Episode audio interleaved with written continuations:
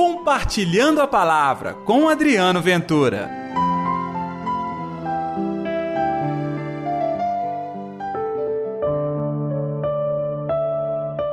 Mulher, estás livre da tua doença.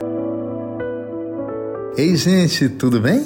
Está no ar o Compartilhando a Palavra desta segunda-feira, hoje, dia 30 de outubro. Que a paz, que o amor, que a alegria de Deus esteja reinando no seu coração. Pessoal, na Rádio da Padroeira de Minas, a nossa Rádio América, ao longo de todo dia você tem uma programação preparada para tocar o seu coração, para a cada momento te conduzir ao encontro de Deus, como acontece agora no seu Compartilhando a Palavra. O evangelho desta segunda-feira está em Lucas capítulo 13, versículos 10 ao 17. O Senhor esteja convosco, Ele está no meio de nós. Proclamação do Evangelho de Jesus Cristo segundo Lucas. Glória a vós, Senhor.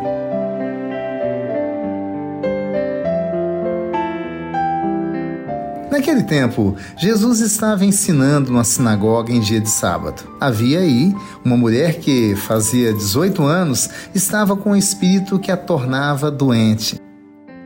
Era encurvada e incapaz de se endireitar. Vendo-a, Jesus chamou-a e lhe disse: Mulher, estás livre da tua doença. Jesus colocou as mãos sobre ela e imediatamente a mulher se endireitou e começou a louvar a Deus. O chefe da sinagoga ficou muito furioso porque Jesus tinha feito uma cura em dia de sábado e, tomando a palavra, começou a dizer à multidão: Existem seis dias para trabalhar. Vinde então nesses dias para ser curados, mas não em dia de sábado.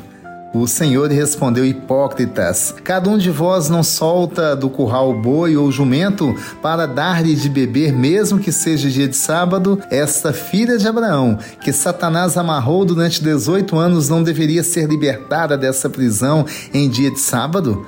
Esta resposta envergonhou todos os inimigos de Jesus e a multidão inteira se alegrava com as maravilhas que ele fazia. Palavra da salvação, glória a vós, Senhor. Qual é o mecanismo da cura? Não é o dia. Jesus poderia ter curado na segunda, terça, quarta, quinta, sexta, sábado, domingo, qualquer dia, toda hora. Acontece que para aquela gente que achava que tinha em suas mãos a responsabilidade da lei, sábado não era dia de nada, nem mesmo curar. Gente, cura é algo do bem, cura é algo bom cura é necessária. No caso da mulher citada aqui, 18 anos de sofrimento. Já pensou que estamos falando de uma medicina incipiente, onde as pessoas sequer tinham remédios adequados para o tipo de moléstia ou dificuldade ou doença que estavam enfrentando?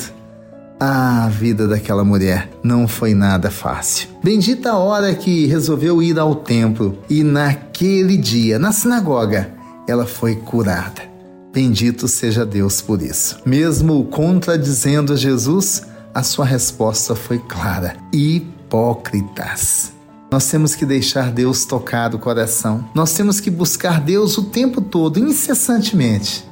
No sábado, no domingo, na segunda, e que todos nós sejamos instrumentos da obra de Deus. É uma obra linda, tá? Disse Jesus que Satanás havia amarrado aquela mulher. Pois bem, depois de 18 anos veio a libertação e depois da libertação que ela fez, se pôs a louvar a Deus. Você também pode louvar, Deus tem tomado conta de sua vida, Deus tem dado a libertação à sua vida, Deus tem cuidado de nós. Temos que reconhecer isso.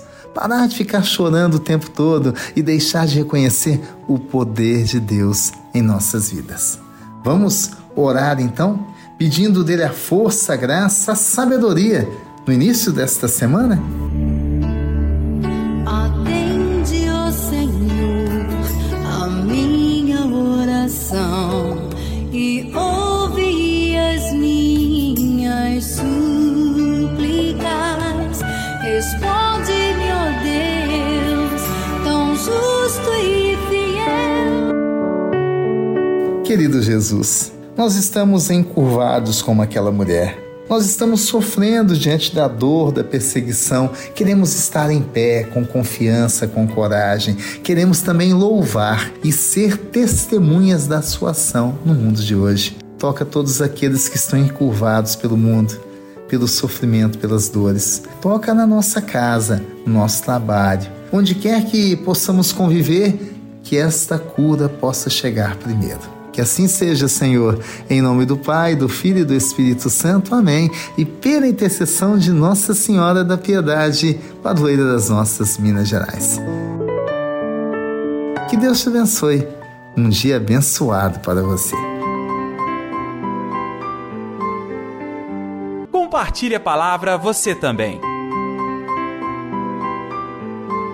Faça parte dessa corrente do bem.